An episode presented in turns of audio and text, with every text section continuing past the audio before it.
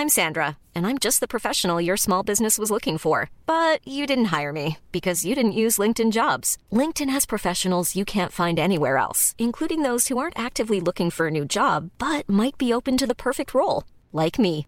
In a given month, over 70% of LinkedIn users don't visit other leading job sites. So if you're not looking on LinkedIn, you'll miss out on great candidates like Sandra. Start hiring professionals like a professional. Post your free job on linkedin.com/people today.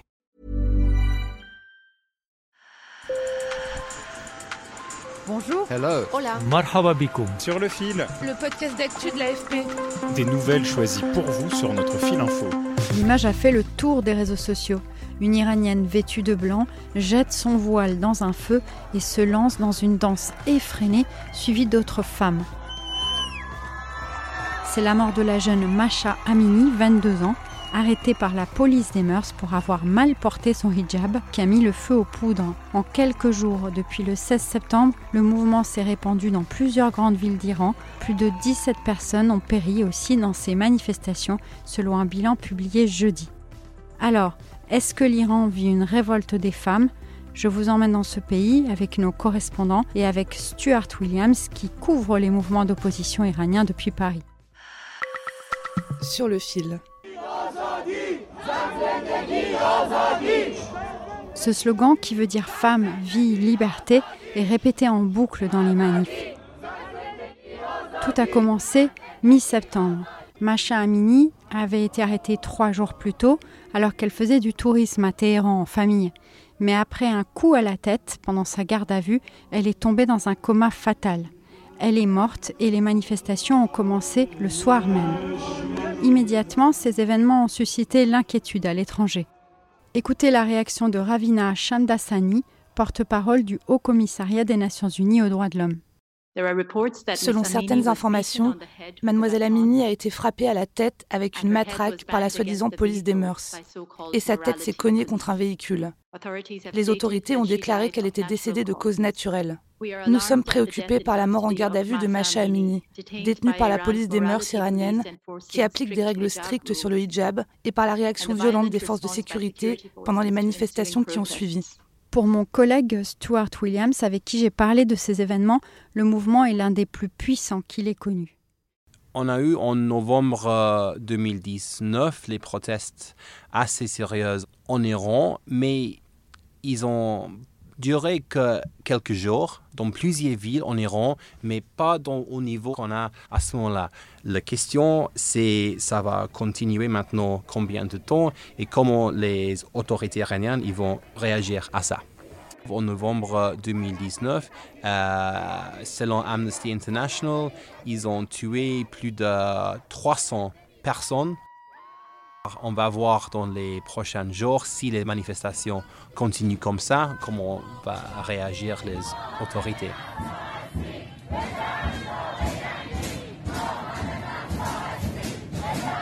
On entend surtout les slogans contre le système islamique, contre les dirigeants. Peut-être c'est la première fois qu'on voit ça avec une telle intensité et euh, aussi, bien sûr, surtout avec la présence de beaucoup de femmes. C'est un mouvement où les femmes jouent un rôle absolument clé. Mais euh, quand même, c'est les, femmes, les hommes, les jeunes, les vieilles et tout ça. Donc c'est vraiment un, un, sens de euh, beaucoup du, du gens ensemble. On peut dire que maintenant en Iran, il y a beaucoup de raisons pour les gens, ils sont fâchés avec leurs conditions de vie. Il y a une vraie crise économique qui est au moins partiellement liée euh, aux sanctions occidentaux euh, qui sont mises en place euh, contre l'Iran. Aussi, l'Iran a assez gravement souffert pendant la, la pandémie. Le pain, les choses très très simples, il coûte chaque mois de plus en plus à cause de la inflation.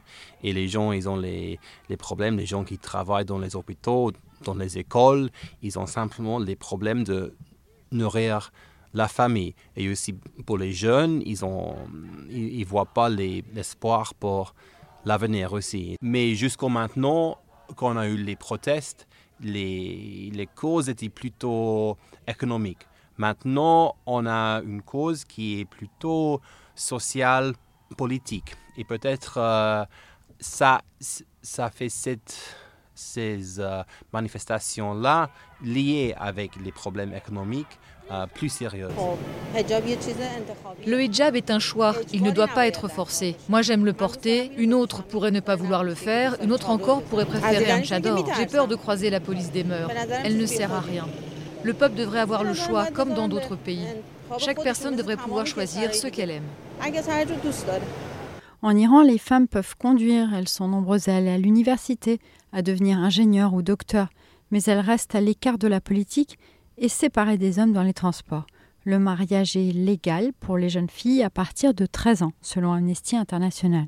À l'heure où j'enregistre ce podcast, jeudi soir, les autorités ont bloqué l'accès à plusieurs réseaux sociaux et selon l'ONG d'opposition Iran Human Rights, basée à Oslo, il y a déjà 31 civils tués. Le président iranien Ebrahim Raisi a de son côté promis qu'une enquête serait ouverte sur la mort de Massa Amini, tout en dénonçant l'hypocrisie des puissances occidentales.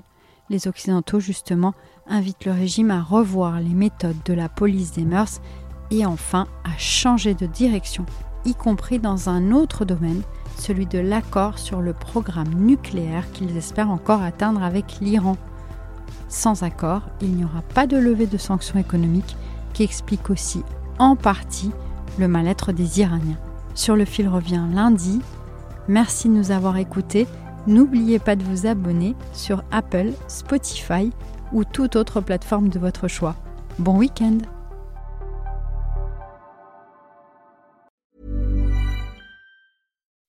When you make decisions for your company, you look for the no-brainers. If you have a lot of mailing to do, stamps.com is the ultimate no-brainer. Use the stamps.com mobile app to mail everything you need to keep your business running with up to 89% off USPS and UPS. Make the same no-brainer decision as over 1 million other businesses with stamps.com. Use code program for a special offer. That's stamps.com, code program.